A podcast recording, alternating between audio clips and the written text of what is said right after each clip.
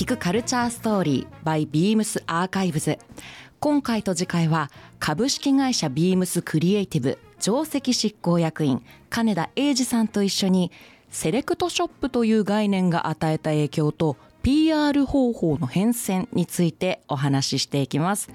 ということで金田さん今日はよろしくお願いいたします。よろしくお願いします。はい今回のポッドキャストの収録の場所は前回に引き続きポッドキャストの収録もできて美味しいクラフトビールが飲めるという東中野の雑談というスタジオなんですが金田さんここご存知でしたか？いや初めて知りました。そうですか、はい、はい、でもちょっともう飲みたい気分なんですよね。我々がいるところからビールのメニューが見えますからね、はい、あのちょっとこの後が楽しみです。そうですよね。あのトークが盛り上がればその後のビールも美味しいはずということで、えー、盛り上がるトークをお届けしていきたいと思います。さあではまずはじめに私から簡単に金田さんのプロフィールをご紹介させてください。金田英二さん株式会社ビームス上席執行役員。そして株式会社ビームスクリエイティブ上席執行役員でいらっしゃいます。1966年東京生まれメンズファッション専門学校を中退。元 YMO イエローマジックオーケストラの高橋幸宏氏のファッションブランド。ブリックスモノを経験された後1990年株式会社ビームスに入社。営業職を経て PR 担当として広告宣伝及び広報全般を手掛けた後広報部社長室経営企画室などを歴任し2019年より現職。現在株式会社ビームスクリエイティブで新しいビームスの形を模索探求していらっしゃいます。はい。プロフィール読ませていただいてまずこう気になったのがビームスへ入社前のブリックスものどんなご経験をされていたんでしょうか？はい。あのー、まあ、知ってる方はご存知と思いますけれど YMO という、まあ、日本の、うん、えー、世界に起こるテクノ、えー、の集団ですけれど、えー、自分が中学2年生の時に、えー、そのレコードを初めて聞きまして、えーまあ、当時の中学生にしても刺激が強すぎてですね、あのー、まあ、かなりノックアウトされて、はい、えー、そこにはまっていってしまったと。まあ、音楽的にはそうなんですけれどそれが、えーと、思春期を超えて、えー、青年時代になるとですねえー、その高橋幸宏さんがご自分でブランドをやってらっしゃるというのをいろんな雑誌で見て、えー、お小遣いを貯めてその店に行くみたいなところがスタートなんですね。はい、やっぱりブリックスもので取り扱ってる商品は当時の金田さんにとってすごく新鮮に映ったんですか？新鮮ですしまあ当時高かったと思います。あじゃあもう簡単にその若い年齢の方が買えるようなものはなかったんですはい一つもなかったですね。あのシャツで数万円みたいなものが、まあ、ほとんどでした。ええまあ憧れのブランドのような。そうですね。あの特にファッションのことについて詳しかったわけではないんですが、はい、まあ YMO の3人の方の、うん、まあ独特のファッションみたいなものにまあ、当てられてしまい、まあ、それを買うしかないみたいなもうちょっと盲信の精神で お金握りしめていったというのが最初の、まあ、思い出ですかね。ブリックスモノにいらっしゃったのは年数としてどれぐらいですか？2年半ぐらいですかね。濃かったんじゃないでしょうか、はい、あの当時いわゆる DC ブランド全盛期の時代でして、で、まあ、当時マンションメーカーみたいな言われ方をしたんですけれどオフィスがいわゆるマンションの一室なんですよ、うん。うん、なので小さなもう少数精鋭でやってるような小さなブランドだったんですね。で代官山のマンションの一室がそんな事務所でしてでそこには音楽事務所もあれば、えー、いろんな事務所がクリエイターの事務所が入ってるというちょっと面白い時代で、そこでこう若い下積みを積んだというのは非常にこう鮮明な記憶として今も残ってますし、まあ、いい時代の端っこにいられたみたいな。思い出はありますね。後にすごくその経験が生きてくるわけですよね。そうですね。会社が小さかったということもあって営業もやりちょっと企画も手伝いいろんなバックヤードもやりみたいなことをやって、えー、週末は渋谷のお店に販売応援に行くみたいなことをやっていました。あそのブリックスもので基礎というかね基盤を磨かれて、えー、金田さんがビームスに入社されたのが1990年ということでこの頃ファッション業界の店舗形態ですとか販売戦略が変わる時期だったのかなと思いますしこの頃はまだセレクトショップっていう今では当たり前に言っている言葉って世の中に定着してましたか？定着するどころかほぼそれを口にする人はいなかった時代だと思いますね。あじゃあもう知る人ぞ知る用語の、はい、あの店名を呼ぶまあ、ビームスなりシップさんなりみたいな、ええ、まあ、固有名詞で語るか、えー、いわゆるそのメディアで言うと、えー、医療小売店とか医療専門店とか品揃え店みたいな表現でしかくくれなかったあの店の集まりが今でいうセレクトショップという業態になったっていうことですかね。まだじゃあ全然世の中には浸透してなくてっていう、えー、ファッション業界だったと思いますが当時、えー、1990年頃路面に並ぶショップの雰囲気ってざっくり全体的にどんなものだったんですか？あの多分それは渋谷と原宿みたいにエリアによっても、まあ、全然様相は違っていましたし、ええ、うんどちらかというと入りづらい店が多かったと思いますね。それはこう値段的にも少し高級な、はい、あとあのどのお店も店のスタッフがかっこいいんですよ。でちょっと威圧感を感じるというか。あの今でいうおもてなし接客ではなかったですね。えちょっとツンとしてはい、そうです。洗練されすぎて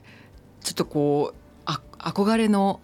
存在あそうですね。あのそういう店のスタッフに憧れて店に通うという人たちはビームスに限らずいろんなお店でいらっしゃいましたね。ちょっと一元さんお断りみたいな雰囲気だったんですか？という空気を醸し出している店もありました。おはい、その中でお客様と距離が近いお店も中にはあります？当然ありました。ただやっぱり流行っているお店というのは、ええ、なかなかそんな丁寧な接客を受けられなかったりとか。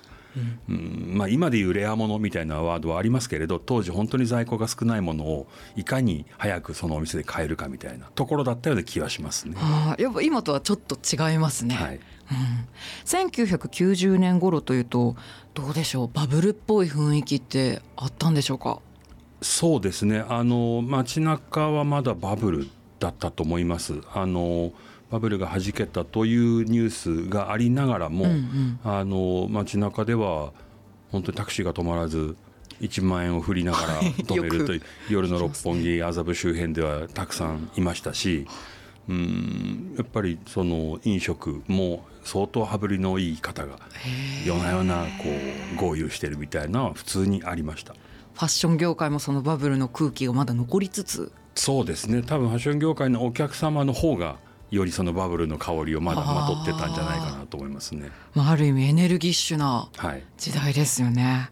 さあそんな時代の中当時のビームスはどんな販売戦略でやっていたのかと気になるんですが。はいあのー、ご存知の通り原宿が発祥で、えー、原宿に何店舗も店を構えているわけですけれど、まあ、見てわかる通り、えー、メンズカジュアルのビームスそれから女性のためのレイビームス、はい、えー、まだその時はビームスボーイはありませんでしたけれどインターナショナルギャラリーみたいなものがいくつかあってその看板のいわゆる単独店舗を、うん、えー、複数その作っていった。まあ、そこで成長していったという時代だと思います。なのでそのお店固有のファンがそれぞれつくという。はい、なるほど。ビームス F には F の好きなお客様、はい、レイビームスにはレイビームスが好きなお客様。そうです、うん、そういうのはそれまでなかったということですね。ね。あのー、これはその品揃え店と呼ばれてる時代からそうなんですけれど、うんうん、昔はその靴は靴屋さんで買う、うん、バッグはバッグ屋さんで買う。で服は洋服屋で買うという、まあ、百貨店さんがやっていたようなそのアイテムで売り方を変えるというか、うん、それから専門店もそのアイテムによってそれぞれの専門店があったという時代をこう超えてえセレクトショップがその服に合う靴もバッグも全てトータルで提案するということをそのベースに作っていった業態なのであのそういう意味ではそういうカテゴリーが好きな人のための店という、まあなんていうんですかねお互い共通というか共有できる価値観の人たちが集う店というふうになってたと思います。うん。当時のビームスで何か大ヒットした商品とかアイテムありますか？あのー有名な話で言うといわゆる渋カジブームの時の紺ブレっていわゆる金ボタンのはい。紺のブレザーにデニムを履いて、えー中にボーダーの T シャツを着てはい。で大きなバッグを持ってみたいなスタイルというのは、まあ、ビームスも火付け役の筆頭として、うんうん。えー相当なブームを作りましたし、えーそれをこう街中がこう体感してたみたいなところはありますね。コンブレあめちゃくちゃ売れたんですよね。はい、売れました。あの私あの91年生まれなんですけども、あのこの頃生まれた人間でしてその人間でもやっぱり知ってますので、そうですか。はあい、やっぱりコンブレが与えた影響っていうのは今の時代にもこうずっと続いてる感じはありーますよね。そうですね。あのそれに象徴あ象徴されるのは、はいいわゆるそのスタイルを提案するっていうことなんですね。あの自分がいた前そのビームスの前にいた DC 業界っていうのは、はい。やっぱりデザイナーの美的センスと価値観があってそのスタイリングをそのまま着るというかそれを自分で再現するというのが喜びの一つだったんですけれど、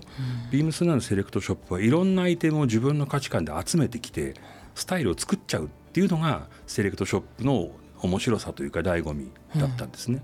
なのでその象徴が、まあ、今までは紺のブレザーといったらグレーのスラックスを履くという一定のルールがあったものをもうデニムを履いて、はいでワークブーツも履いちゃうみたいなところがあの一般的にも受ける要因だったんじゃないかなとそのカテゴリーを超えてしまうというところですかね。オリジナリティを作りやすいはい、というか、そうだと思います。なるほど。はい、そんな1990年の、えー時代がどんな感じだったかというのをお聞きしたところでですね、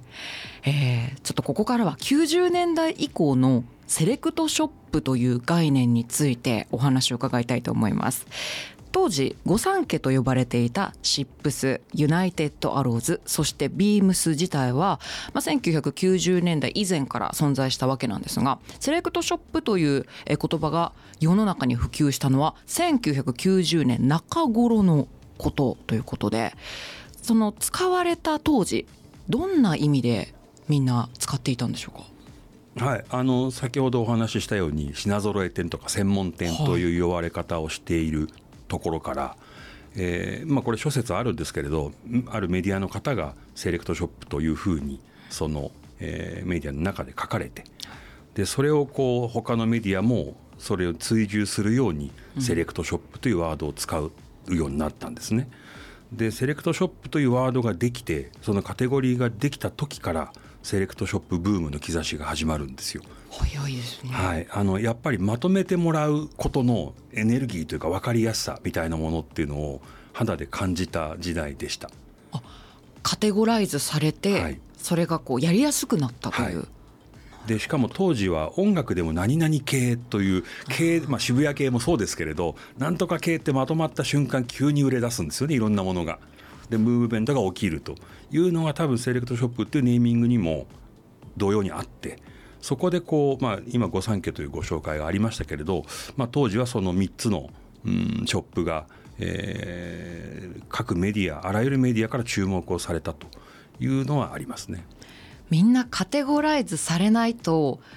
こうやりにくいというかちょっと距離を感じてしまうんですかねなんとなくわかるような気がします。はい、あのー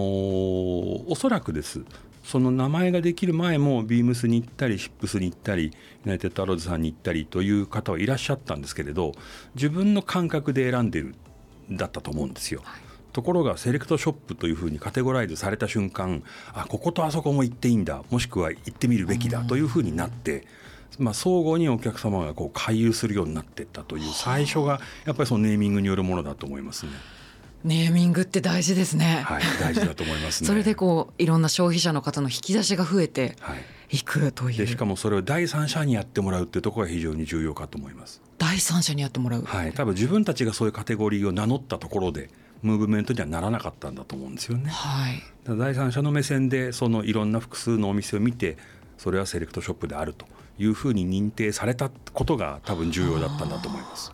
カルチャーが作り上げられて大きくなっていくのにネーミングっていうのが大事だってことはちょっと考えたこともありませんでしたけど、はいでもやっぱりファッションも音楽もなんとか系って言われた瞬間それは多分本人たちは言ってないんですよ、はい誰かが言ってるんですね。それでしっくり初めてあああれねっていうふうにみんな納得してはい、距離が縮まるのかもだと思います。しれないですね。だからまとめられた人が、えー良かったと思ってるかそうじゃないと思ってるかは別にしてええ。例えば音楽のアーティストも自分は渋谷系と思ってないんだけどくくられちゃったよっていう方は多分中にはいらっしゃったと思うんですけれどただその恩恵は非常にあったと思いますね。はい。さあそしてなぜそのセレクトショップが90年代中頃に普及し始めたのか。まあ今あのねちょっとネーミングでカテゴライズされてっていうお話もありましたけど普及され始めた社会的背景って何かあると思いますか？これはちょっと時代が遡るとは思うんですけれど、うーん先ほどお話ししたようにそれまでは、えーいわゆる個別の専門店に行くか、うん。えー百貨店に行くか、えー服の買い方の選択肢ってそんなになかったと思います。あとはまあアメ横のサープラスみたいなところに買い物に行くかみたいなところがあって特に男の服というのははい。そんなにその買いに行く選択肢はなかったんですね。もしくはトラッドのお店みたいな決まった、えーところだけだったと思います。でセレクトショップの面白いところはやはりそういうジャンルを超えたいろんなものを取り入れて独自のスタイルとして提案をしてそれを店頭のスタッフがもう自分で体現してうん。それを着ていますよということだと思います、金田さんがこう肌で感じたセレクトショップの普及による変化、まあ、ファッション業界の変化っていうのはありますか？はい、あの特に自分はその DC と比較するんですけれど DC ブランドのお店の店員というのはやっぱりそのブランドを表現するスタイルでお店に立ってるんですね。さっきおっしゃっていたようなことですよね。はい。はい、そのシーズンの打ち出しであるとか、えーコンセプトが分かるようなルックスタイルで店頭に立っている。それは当たり前のことなんですけれどビームスはもう自由なんですよ。うん。5人いたら5人バラバラなんです。はい。はい、あのカーゴパンツもいればデニムもいればハーフパンツもいればみたいなところが非常にこう服の解釈の自由度みたいなものを提案できてるんじゃないかなと思いましたしこうあるべきという男の服って割とルールが多いんでべき論があるんですけれどそれをこう崩していったという文化が、まあ、セレクトショップの役割だったような気がします。5人いて全員違う格好をしているけど同じお店に立ってる。そうです。それが真新しくやっぱり消費者にとっては映った。はい、当時そういう自由な空気を感じるお店っていうのはファッションの中ではほとんどなかったと思いますね。うーんだからすごいお客様側にとってもそのセレクトショップの普及ってすごく変化があったということですよね。はい、さあちょっとね今ねあのセレクトショップについてしっかり伺ってきましたけれどもズバリ金田さんが思うセレクトショップの魅力たくさんあると思うんですけど特にここだっていうのは。そうですねいろいろこう時代によって変わってきたんですけど今のセレクトショップ今の時代のセレクトショップの魅力はやっぱり店頭のスタッフが主役でいられるってことだと思います。はい、あのー自由度を細分化していくと一人一人自分のビームスがあってそれをこう誰に強制されることもなく自由に楽しんだ姿で店頭にいるじゃないですか。はい、でそこがもうお客様との接点であるという時点で何ていうんですかね。あのスタッフ一人一人が自分が思うビームスを表現してくれてる。でそれは店頭というリアルの場でも SNS という場でも同じで、一人一人がビームスの代表になっていて、その格好は違うよっていうのはほぼなくてはい、どういう格好でもビームスを自分が表現しているとい。うことが容認されている会社がビームスなので。はい、あのそこが逆に言うと彼らの積み重ねがビームスを作ってくれてるっていうふうに今はなってますね。こうミックスされているのが良いかっこいいって思うものを表現してきたのがビームスですよねやはり。だと思います。はい、そのセレクトショップの魅力というのは今の時代のね魅力で今お話ししてくれましたけどちょっと前その90年代頃はまたちょっと違ったんですか？はい、あのーその頃の面白さというのは誰も知らないブランドを独自で発掘して日本で紹介するっていうことがまだたくさんできていた時代ですね。あのいわゆるブランド名も知らないんだけどこのシャツかっこいいよねとかデザイナーの顔も知らないけどこのジャケット素晴らしいよねみたいなものをいくつもビームスは今まで発信をしてきて、ええ。ーそういうこう光の当たっていないクリエイターを発掘し続けたっていうのは多分ビームスの、やってきた功績の一つなんじゃないかなというふうに思います。はい、それはどのように発掘していたんですか？方法としては。はい、あの方法はいくつかありまして一つはもう日本のバイヤーが世界各国に出かけていって出向いていって、えー直接そのアトリエに行ってオーダーをする、もう一つは、えービームスは古くから海外オフィスっていうのがあって、えーロンドンパリニューヨークそれから今ミラノにあるんですけれどそこでバイイングができるスタッフ、まあ、優秀なスタッフがいまして彼らがその現地のネットワークを使ってまだ日本人がコネクションを持っていないクリエイターの方とか、えーブランドの方もう一つは当時ファクトリーブランドというのがあって、えー著名なブランドのアイテムを作っているファクトリーそこがオリジナルでものを作っていてほだから有名ブランドよりも値段は安いんだけれどクオリティはそのブランドと全く一緒遜色がないみたいなものが、えー一時期90年代にもファクトリーブランドという名前で流行っていましてそういったものを発掘したのもセレクトショップの役割でしたねはあ、なるほど。あとは現地のコネクションがなければそこにはたどり着かないというそうですよね。なかなか至難の技、新しく切り開いていくには、本当にトンネルを掘る 感覚というか。はい金田さんはそういったバイイング、セレクトショップのものを。あの、バイイング担当されたことは終わりです。一切ありませんおお。はいあのーこの話ちょっとしていいですか？はい。ビームスに入った時にですね僕は前職でファッションやってたんである程度生意気だったんですよ自信があってあ、経験があると。みんなの知らないことを知ってるとでもビームスに入ったらもうなんていうんですかねこだわりとオタクの巣窟というかこだわりとオタクの巣窟ですか？何でも知ってる人がいるんですよあと自分の知らないことばっかり知ってる先輩がもう何人もいてですねこれはちょっと違うなというふうに衝撃を受けたっていうのが最初の印象なんですね。なので自分がそのバイヤーをやるというよりも、えービームスに入って気づいたことなんですけれど素晴らしい人を僕が翻訳する立場になろうって思ったのが PR をやって気づいたおお。自分の役割だったんですよ。なるほど、はい PR 担当もね今までやられてきはいたということで、そのハイセンスでもういろんなものを海外でこう取り入れてっていう人たちと消費者をつなげる架け橋を金田さんが。はい、結果的にやってそれが自分に合ってたんだなというふうに振り返ると思います。バイヤーになりたいと思ったことはないですか？若い頃はありました当然、あの専門学校行ってる時にはバイヤーとかパタンナーとか、デザイナーとかっていうことを想像していったわけですけどまあ季節してその仕事を始めちゃったんで中退しましたけど、えーそういうこともできるかなと思ったんですけどいわゆるクリエイティブな頭脳は僕にはないんですよ。えそうそうですか？はい、あのなので素晴らしい人をいかにこう分かりやすく紹介するか。これから成長する人をいかに世の中に認めてもらうか、はい。みたいなことに自分の仕事としても喜びを感じるんだなというふうな自覚はビームスに入って数年経ってから覚えたんですよね。ビームスに入らないとなかなか気づけなかったことですかねそれは。はい、あのモサどもの集まりに入ったんで 気づいたという感じはします。モサモサの皆様が、は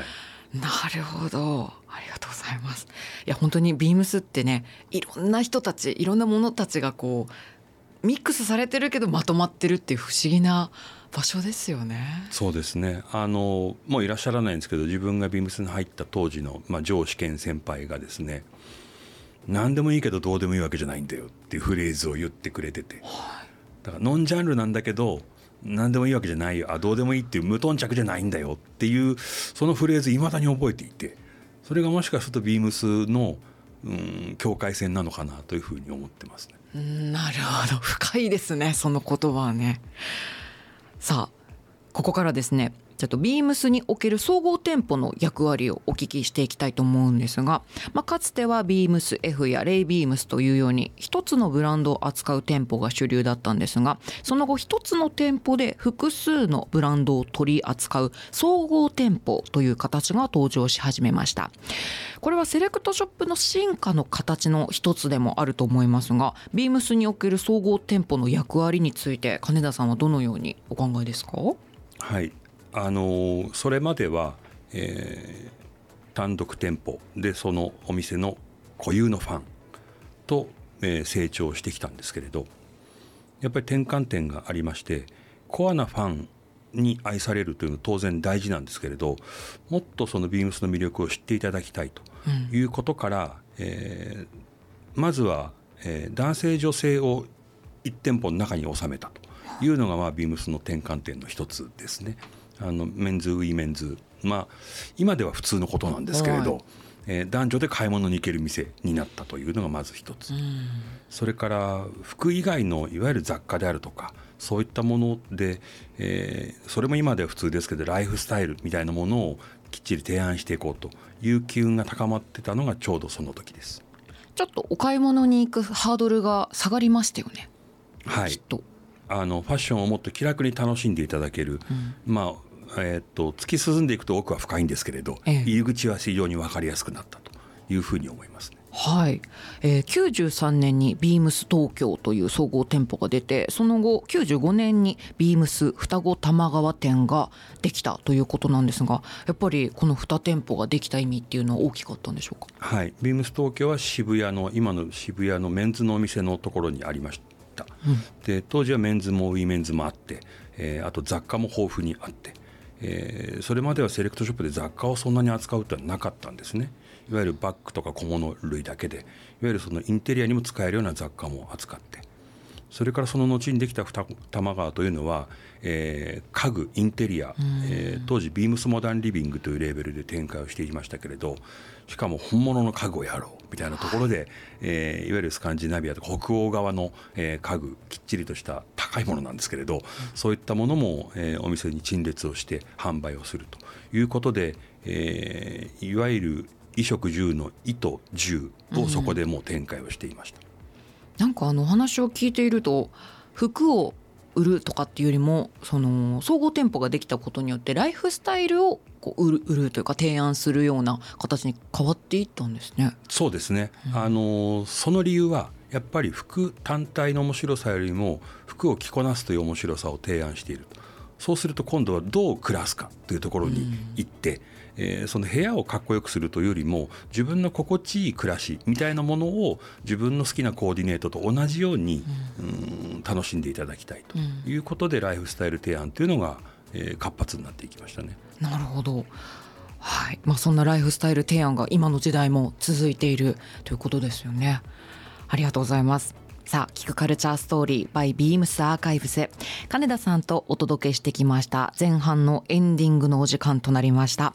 さあ、後半の次回は Beams の戦略の進化から現代社会におけるセレクトショップの意義についてお聞きしたいと思います。ということで、金田さん次回もよろしくお願いいたします。よろしくお願いします。